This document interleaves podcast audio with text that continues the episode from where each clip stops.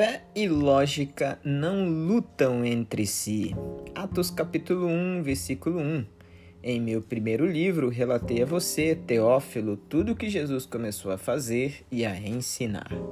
O autor do livro de Lucas, do Evangelho de Lucas, também é o autor do livro de Atos, um médico chamado Lucas. Ele foi convertido ao Evangelho, tornando-se um discípulo de Cristo um homem da razão tornando-se um homem de fé. Mas espera aí, da forma que coloco, parece que as pessoas que usam a lógica não podem usar a fé. Mas é completamente o contrário.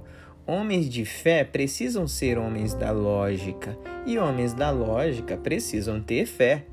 Jesus usa uma abordagem extremamente lógica em seus discursos contra os fariseus e outra baseada na fé e no milagre. São dois discursos que se abraçam nessa abordagem.